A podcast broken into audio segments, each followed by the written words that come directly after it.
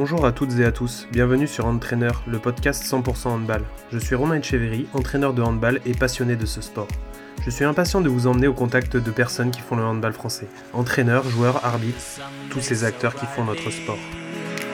Up in the summer sky, I at the mountains, watch me shine and fly. Bonjour à toutes, bonjour à tous. Aujourd'hui, nous recevons Laurent Busselier. Donc, bonjour Laurent. Bonjour, bonjour à tous et à toutes. Alors, déjà, comment vas-tu? Euh, on, fait aller, on fait aller. On est, on est confiné comme tout le monde. Euh, on essaye de préparer euh, comme on peut la saison prochaine et puis de s'occuper à la maison en famille. Donc, voilà, il y a, pire, mais bon, ça commence à être, à être long et, les terrains commencent à manquer. Ok. Alors, est-ce que déjà tu peux te présenter pour nos auditeurs, s'il te plaît?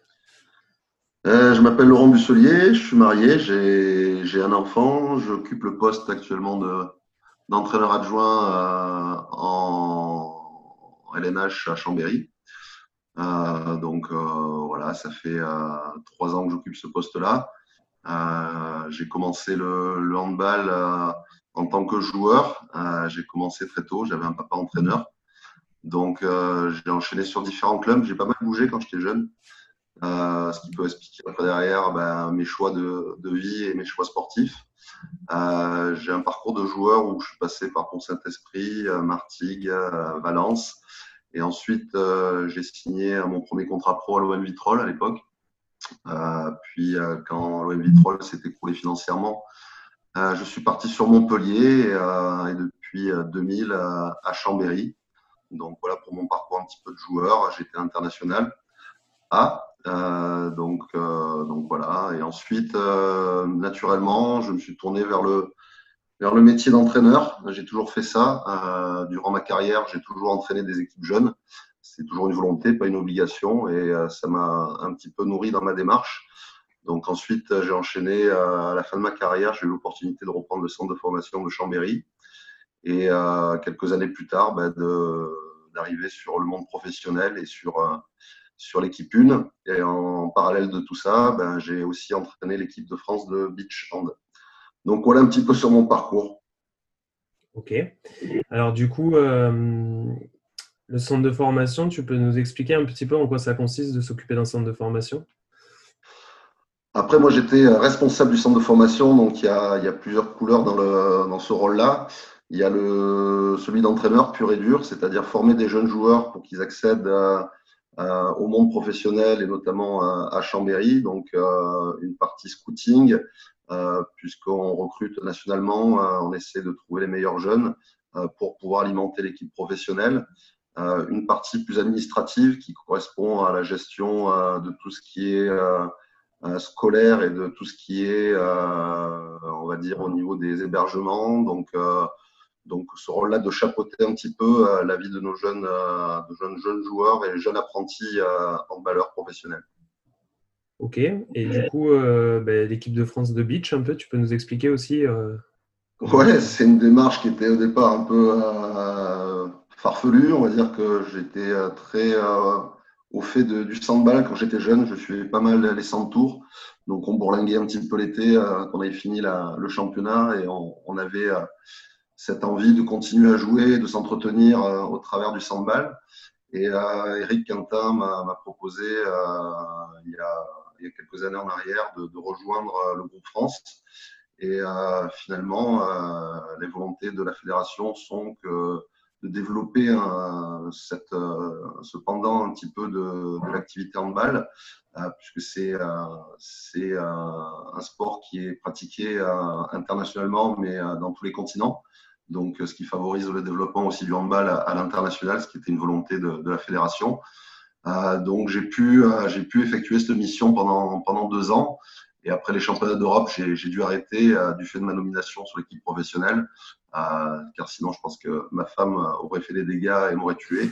Euh, donc ça correspondait pas forcément avec, avec les dates, entre les dates de repos et dates de reprise d'une équipe professionnelle. Donc j'ai mis un terme à l'aventure. Ok, très bien. Alors, je vais te parler un peu de la partie entraînement. Alors, j'aimerais que tu nous expliques un petit peu ben, euh, comment toi tu, tu vois l'entraînement, euh, comment tu, euh, quand tu arrives dans, un, dans une salle et que tu as un entraînement qui va débuter, qu'est-ce qui pour toi est très important ben, Déjà, ce qui me catégorise plutôt sur, sur la méthode, c'est plutôt, j'ai plutôt tendance à avoir une méthode participative j'allais dire même participative, manipulative. J'étais plutôt autoritaire quand j'avais les jeunes au tout début de ma carrière et on, apprend rapidement, une fois qu'on maîtrise un peu plus l'activité, à rentrer dans du participatif. Une, parce que ça permet d'impliquer et de responsabiliser les joueurs. Euh, pour moi, ils doivent être au cœur, euh, au cœur du projet. Et euh, ça, c'est un petit peu mon leitmotiv, c'est-à-dire que si je prends un petit exemple, quand on travaille sur de la vidéo, euh, on va induire des, des situations, c'est-à-dire qu'on va proposer des situations qu'on a choisies. Et euh, par ces situations, on va interroger un petit peu les, les joueurs sur ce qu'ils aimeraient ou ce qu'ils voudraient faire euh, en fonction des situations. Et à, à, partir de là, il y a un échange qui s'instaure. Euh, bien sûr, c'est l'entraîneur qui tranche, mais euh, je pense que c'est important que le joueur soit aussi décisionnaire sur. il acceptera d'autant plus que c'est lui qui l'a décidé. Donc, je trouve ça hyper intéressant de, rentrer dans ce, mode, en tout cas, ou cette méthode euh, participative. Ok, et du coup, euh, quand euh, on va sur un entraînement d'équipe professionnelle, tout est, tout est calibré à l'avance ou justement par rapport à la performance du week-end, vous adaptez Comment ça se passe un peu?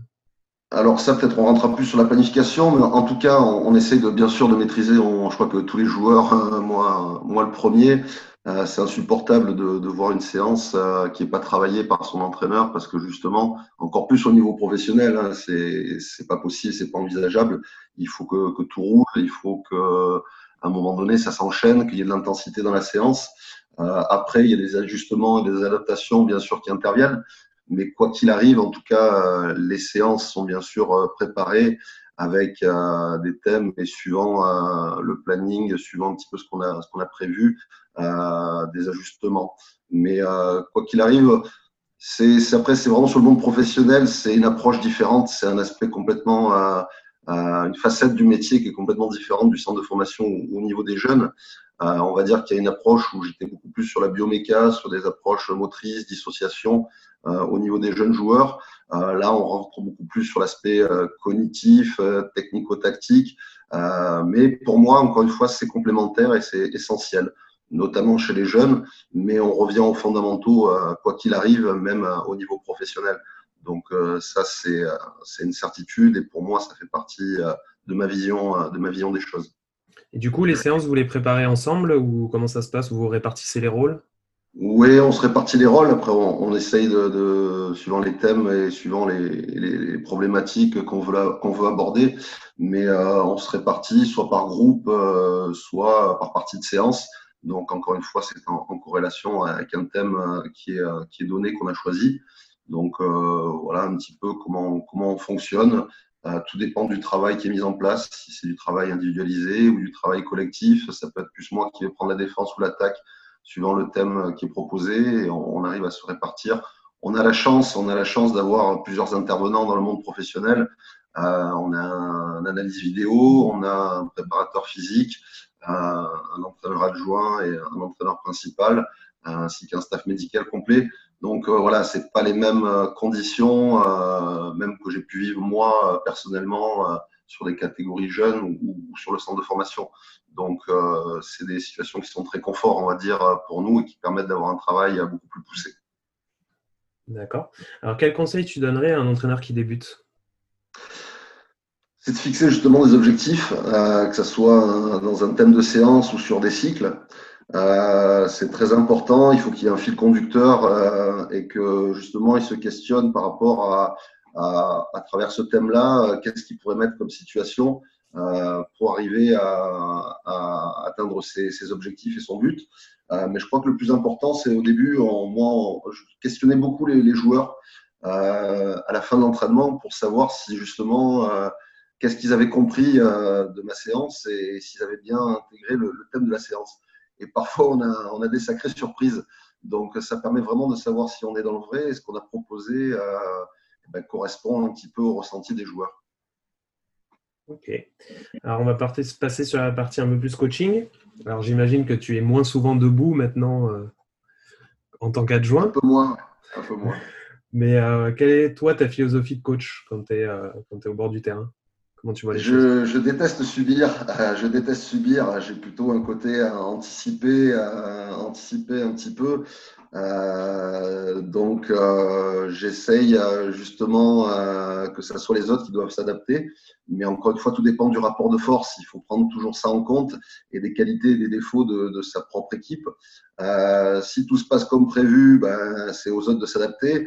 Après, il faut être hyper réactif si on, on rencontre des problématiques et si son équipe commence à, baisser en rendement, il faut être réactif. Je crois qu'il faut être vraiment réactif. Il faut être capable d'être source de propositions. Et, euh, et sur ça, c'est l'habitude, l'expérience qui fait aussi euh, qu'on voit un maximum de situations et qui nous permet à un moment donné de, de pouvoir être le plus, euh, le plus juste possible dans nos consignes et dans nos temps morts. D'accord. Alors justement, quelle différence tu noterais entre le coach que tu es maintenant et celui qui était avec les jeunes au tout début de sa carrière? On, évolue, on évolue forcément euh, dans sa façon de, fonctionner. Euh, quoi qu'il arrive, euh, on gère de l'humain, donc il faut s'adapter aux différentes caractéristiques de son équipe, la façon de gérer les joueurs. Donc on apprend aussi avec l'expérience à, à, avoir un mode de communication qui est plutôt euh, on va dire, euh, qui évolue et qui est adaptable. C'est le grand mot en fait qu'on utilise vraiment dans, le métier d'entraîneur, c'est l'adaptabilité que, que l'on peut avoir. Mais je crois qu'on mûrit, on dit souvent il faut 10 ans pour faire un, bon entraîneur ou du moins maîtriser pas mal de, de situations et euh, l'environnement de l'entraînement. Je crois que c'est vrai. On apprend tous les jours, on, se forme tous les jours, que ce soit sur le terrain ou dans ce qu'on peut voir autour. Et je crois que ça, c'est vraiment le, le, plus important. Euh, après, il faut avoir sa, sa, philosophie de jeu. Je crois que ça aussi, c'est quelque chose d'avoir des convictions. C'est quelque chose que je dirais au niveau de, de l'entraînement qui est, qui est, fort pour moi et qui représente, euh, qui représente euh, vraiment mon métier. Et du coup, alors, j'imagine que sur le niveau professionnel, vous n'avez pas forcément le temps, mais est-ce que vous êtes plutôt à essayer de de marteler et de faire euh, fonctionner votre projet de jeu ou vous êtes euh, dans, énormément dans l'étude de l'adversaire et du coup euh, dans l'adaptabilité bah, rapide? si, je prends un planning, on va dire ce que je peux donner un peu des billes sur comment ça se passe nous au niveau professionnel. encore une fois, c'est nous à notre niveau. On, est sur quatre phases, si vous voulez, un petit peu qu'on prépare la saison et la façon dont on a d'aborder la saison, ce qui peut aider peut-être des entraîneurs à, à se structurer dans leur planification que ce soit annuel ou, euh, ou dans la semaine, on, on, a divisé un petit peu la préparation en quatre phases. Euh, on a une préparation qui est sur du travail euh, physique, la première phase, donc durant le courant du mois de juillet-août, avec un travail de conception du projet de jeu, en prenant plutôt plus en compte euh, les points positifs et, négatifs de notre équipe, donc plutôt centré sur nous. Euh, la deuxième phase, ça serait plutôt une phase de compétition, donc première phase avec les ajustements et de régulation du projet de jeu qui a été mis en place, et plutôt centré sur l'adversaire, où là on rentre un petit peu dans la préparation. J'y reviendrai peut-être sur la, semaine euh, classique en termes de préparation. La trêve hivernale qui arrive, où on se remet une dose de travail physique, suivant les internationaux qui sont absents, on est plutôt sur du travail individualisé. Et une fois qu'ils sont revenus, on essaye de, faire évoluer notre projet de jeu en, voyant un petit peu, en faisant un bilan euh, de ce qui s'est bien passé ou pas bien passé sur la première phase. Donc, encore une fois, on, fait évoluer euh, ce, projet de jeu en se centrant sur nous. Et la dernière phase, sur une phase plutôt de, compétition, donc euh, le, la dernière ligne droite, où on fonctionne comme la première en, essayant de travailler, euh, de travailler sur, sur l'adversaire. ça, c'est en gros, c'est une planification annuelle qu'on a mis en place avec le, fonctionnement global. Si je rentre un petit peu dans la, la planification d'une semaine type, nous, on s'entraîne le matin pour des raisons physiologiques, que ce soit de récupération, euh, mais parce qu'on pense qu'au niveau, euh, au niveau connexion neuronale, euh, les mecs sont plus à même de s'entraîner le matin et sont dans de meilleures conditions. Donc le lundi, on est sur deux entraînements, en sachant que nous, on a la particularité dans le monde professionnel de jouer le mercredi ou le jeudi. Donc il faut prendre ça en compte dans la construction de la semaine. Le lundi, on a une séance vidéo le matin. en principe, on travaille à la défense. Donc, on est euh, vraiment sur euh, l'équipe qu'on va rencontrer. On a un quart d'heure, une demi-heure de, de vidéo pour travailler notre défense et, l'attaque de l'équipe adverse. Donc, à partir de là, ben, on a une séance de handball classique. L'après-midi, on a musculation. le mardi, on inverse. Donc, on est sur la, la, préparation, pareil vidéo, handball, juste avant d'enchaîner sur le handball en salle. Euh, sur l'équipe qu'on va rencontrer. Donc, euh, nous, l'attaque et eux, la défense. Les adversaires, on de la défense adverse. Le mercredi, on est euh, jour de match, donc sur un petit réveil musculaire le matin, pour permettre aux mecs de se réveiller, de, se retrouver tous ensemble et pas qu'ils fassent la grasse matinée jusqu'à 1 le match le soir. jeudi matin, on est sur une période qui est plutôt euh, une période de, repos, euh, on les laisse dormir un petit peu le matin. Euh, l'après-midi, on est sur une récupération. Quand je dis récupération, on essaye d'adapter avec les joueurs qui ont eu beaucoup de temps de jeu ou pas, soit sur un travail physique, soit du handball avec le centre de formation sur ceux qui n'ont pas du tout joué, ou staff médical, plus un petit peu balnéo et, compagnie sur de la récup pure et dure. Donc ça, c'est le, jeudi, le lendemain du match. Le vendredi, on, travaille un petit peu sur justement le retour vidéo, euh, que ce soit individuel ou sur notre prestation. Donc le vendredi, euh, on a une séance de handball le matin qui est plutôt basée sur les problématiques euh, ou pas qu'on a pu rencontrer au, match, avec une séance musculation l'après-midi. Et le samedi, on a une seule séance le matin qui est plus basée sur des ajustements physiques, peut-être du travail aussi de supériorité, infériorité numérique, de travailler un peu nous sur des choses qu'on pourrait faire différemment, qu'on pourrait faire euh, contre euh, les équipes qu'on va rencontrer. Donc, ça permet d'explorer certaines pistes. Donc voilà, dimanche repos. Voilà un petit peu une, semaine, on va dire, euh, classique pour nous et un planning annuel global. Quoi. Donc voilà un petit peu comment nous, ça s'organise.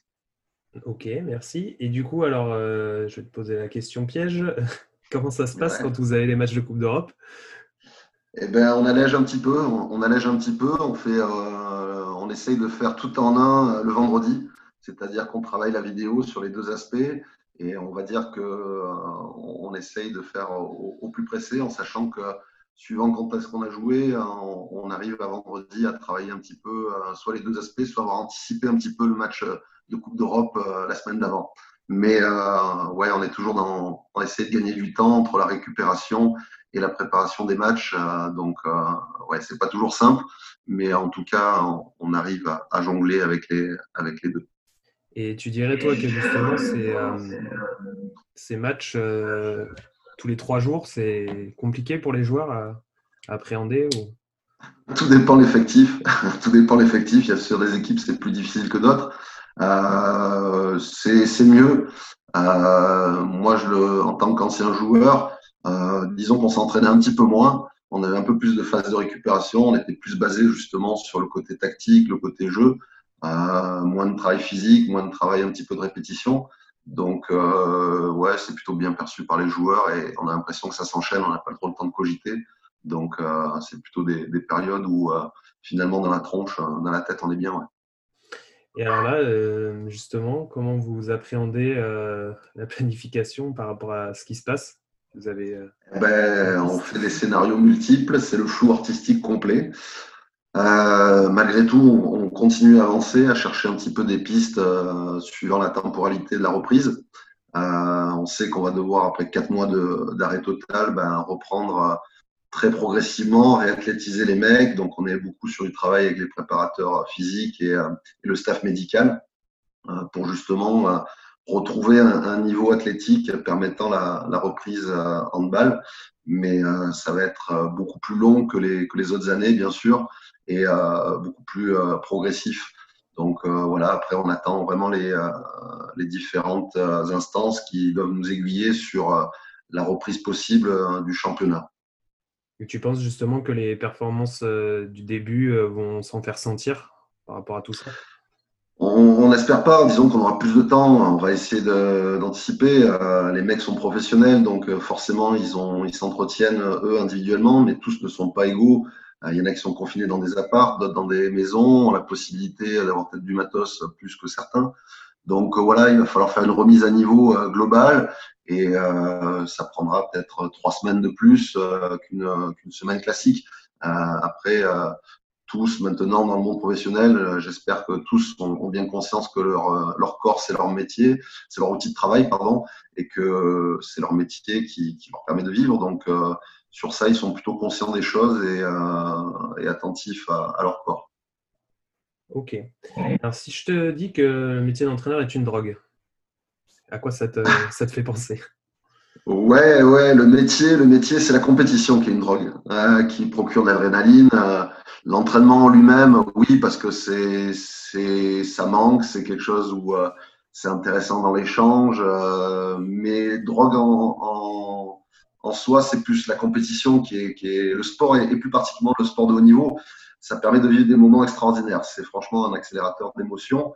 Et il n'y a que la compétition qui, qui fait cet effet-là. On recherche tous un petit peu euh, cette sensation euh, qui, permet de se transporter euh, et, de, se sublimer dans certaines occasions. Et justement, est-ce que tu arrives à avoir la même adrénaline, même sensation si, quand tu coaches un match de beach handball, par exemple, que quand tu es sur le banc de Chambéry? Franchement, c'est très, très, très complémentaire parce qu'il y a un côté perceptif, il y a un côté technique. On se rend pas compte parce qu'on a toujours ce côté un petit peu sandball qui revient à la tête où les gens euh, en France ont beaucoup connu ça. Mais euh, moi, pour, en ayant fait les championnats d'Europe, on se prend vite au jeu. Euh, on avait hier un visio avec les anciens du, du beach et euh, que ce soit parce qu'il y a pas mal de joueurs quand même qui jouent en première division, euh, les Patrice Annonay, les Débonnet, euh, Galego, euh, Joanne Boisdu, enfin beaucoup de, joueurs comme ça, j'en pourrais en citer quelques-uns. Et on se prend vite au jeu parce que les autres nations pratiquent le beach depuis depuis très longtemps et ont, développé même des compétitions à l'intérieur de, de, leur, de leur championnat.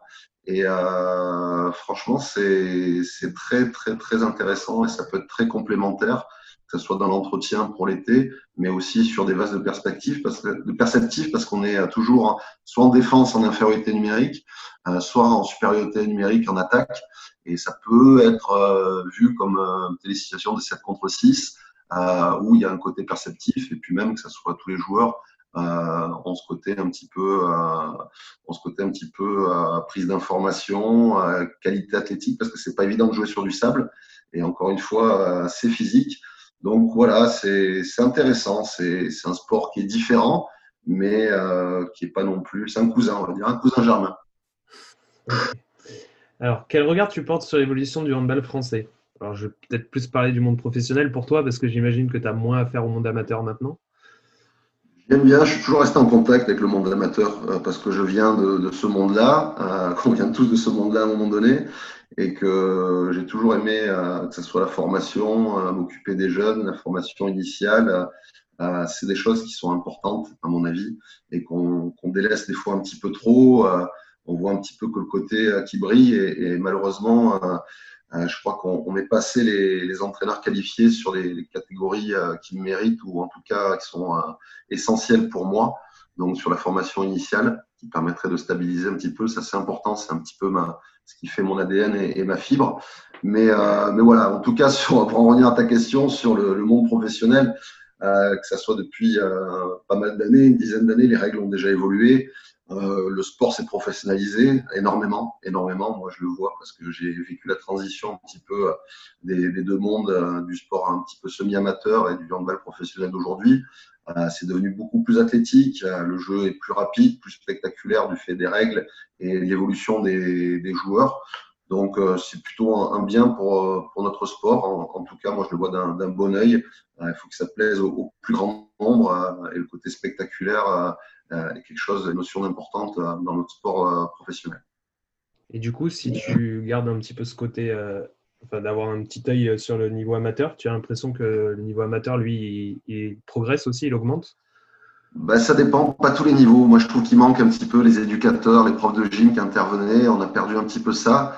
Euh, le maillage est plutôt bien fait. La fédération, en tout cas, fait du, bon boulot et, malheureusement c'est un petit peu euh, un petit peu euh, le côté on va dire manque d'éducateurs manque de personnes qui s'investissent ou qui ont les compétences pour s'investir sur des niveaux un peu plus bas je parle sur la formation initiale mais ouais moins de 13 moins de 15 ou si on n'a pas des entraîneurs ou des personnes qui sont euh, qui la capacité en tout cas à, former, à réguler et amener les jeunes joueurs à, stabiliser les fondamentaux, comme je le disais tout à l'heure, ben, c'est difficile parce qu'après, ils n'ont pas ce, cette connaissance ou ces savoir-faire qui leur permettent d'évoluer dans, les bonnes conditions, de progresser aussi vite qu'on le voudrait. Donc, euh, euh, malheureusement, je trouve que ça manque un petit peu euh, d'éducateurs compétents sur ces niveaux-là.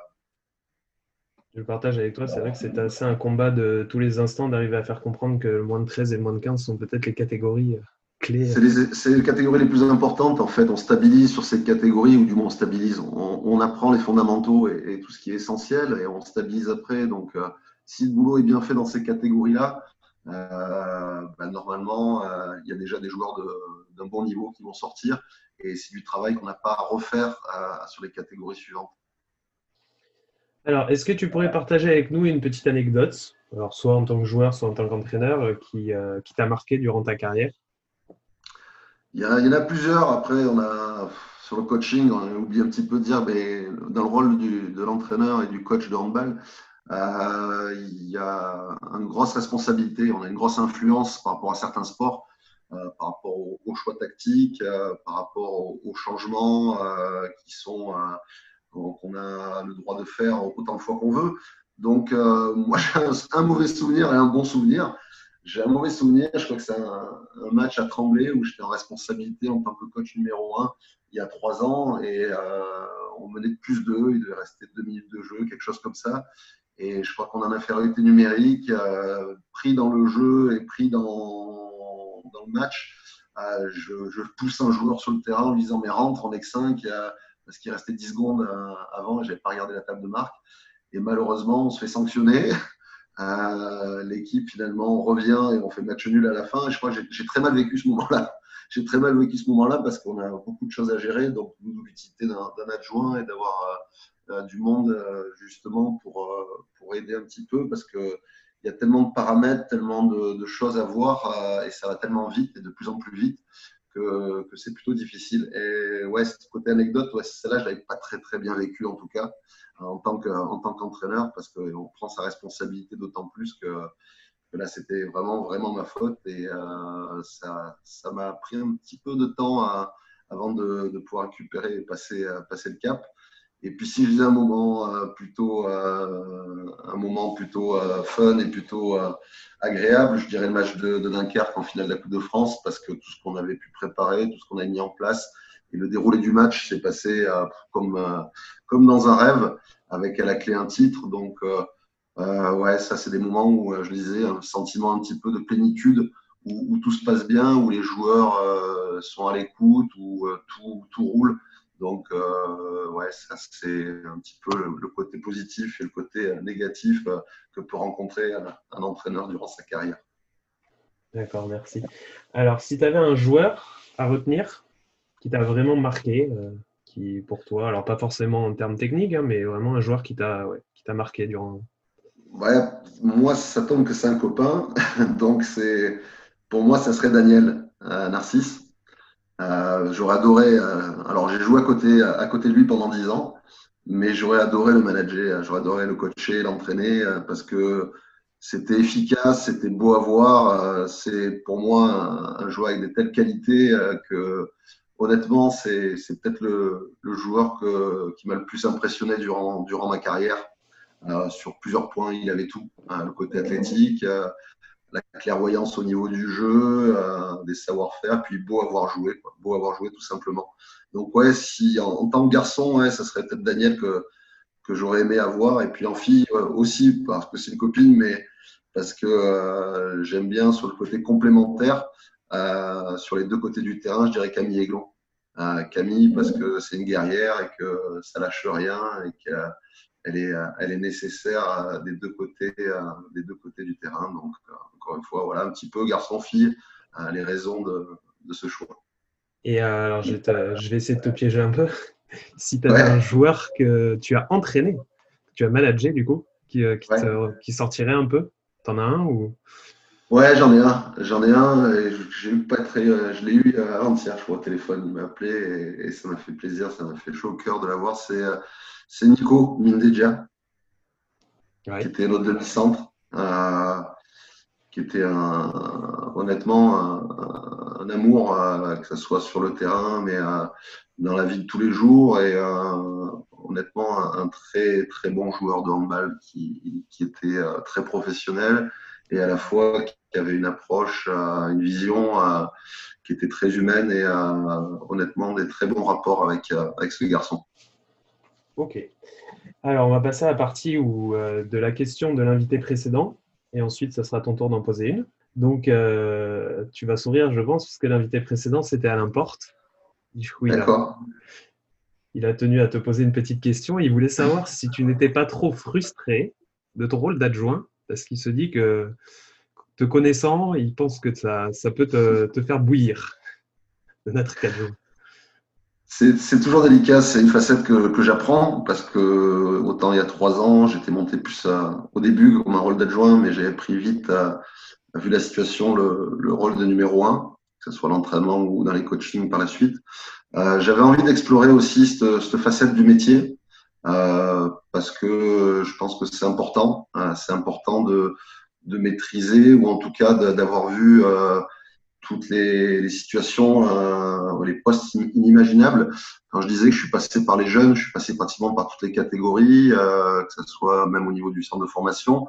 Euh, donc là, le métier d'adjoint me, me, paraissait une suite logique dans l'apprentissage et d'être le mieux préparé possible.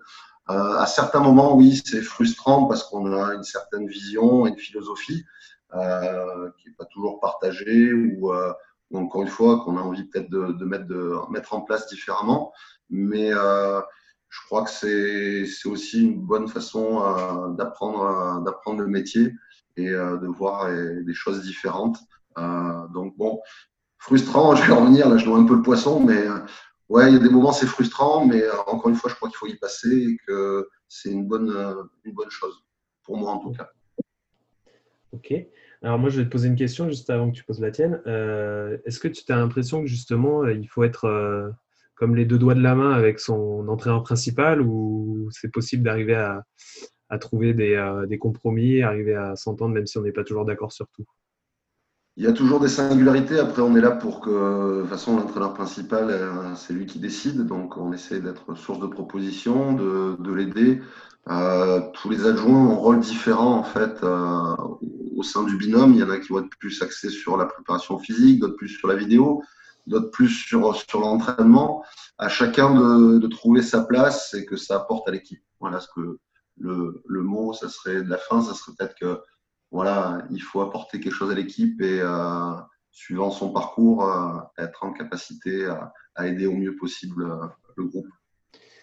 Ok. Alors, tu vas pouvoir poser ta question. Donc, toi, ça sera à Lucie Modnel, donc une jeune demi-centre euh, de Bourg-de-Péage, qui, euh, qui, est au centre de formation de Bourg-de-Péage et qui, euh, cette année, a intégré le groupe professionnel à 18 ans. Donc, qui est passé par le, le pôle de Clermont-Ferrand et, et, qui, et qui voilà, suit, suit son parcours en terminale à Valence et en parallèle à Bourg-de-Péage. Voilà. Ben, la, question, elle est, ouais, elle est, elle est un petit peu bateau, mais j'aimerais savoir, selon elle, quelles sont les qualités principales qu'elle peut rechercher dans, dans l'entraîneur idéal.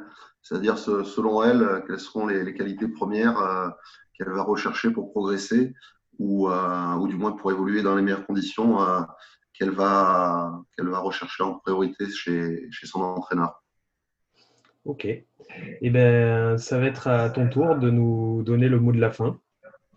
Alors déjà, je te remercie, moi, d'avoir euh, répondu euh, présent à l'interview et d'avoir été avec toujours nous. plaisir. C'est toujours plaisir de parler un petit peu de handball euh, par les temps qui courent, même si on le fait quand même en réunion, mais là, de parler un petit peu de, de tout et de, de raconter un petit peu son histoire, c'est aussi, c'est aussi un moyen de, de passer le temps et de plutôt d'une bonne manière. Donc, donc voilà. merci à toi. Donc, tu, tu nous dis ton petit mot? Allez. Ouais, ouais, ouais. Après, de toute façon, euh, c'est un petit peu tous ceux qui écoutent qui sont plutôt euh, une cible d'entraîneur ou de, de, milieu référent au niveau du handball. Euh, c'est un métier de passionné. Bah, il faut aller au bout de ses convictions. Ça, je pense que c'est euh, la chose la plus importante et la chose la plus gratifiante. Et on est des entraîneurs. Moi, j'ai cette notion de, de transmettre euh, qui est hyper importante dans, notre métier. Et moi, je le vois un petit peu. Je parlais de mon père tout à l'heure et maintenant, je le vois avec mon fiston qui va rentrer pareil au centre de formation. Donc, voilà, il y a une sorte de, boucle qui se fait intergénérationnelle. Et je crois que la plus belle chose, c'est transmettez, transmettez, transmettez. Euh, parce que c'est hyper enrichissant en tant que, que, personne. Et puis, prenez soin de vous et de vos proches. Merci beaucoup, Laurent. Merci à toi, Romain. À bientôt. Euh, ciao.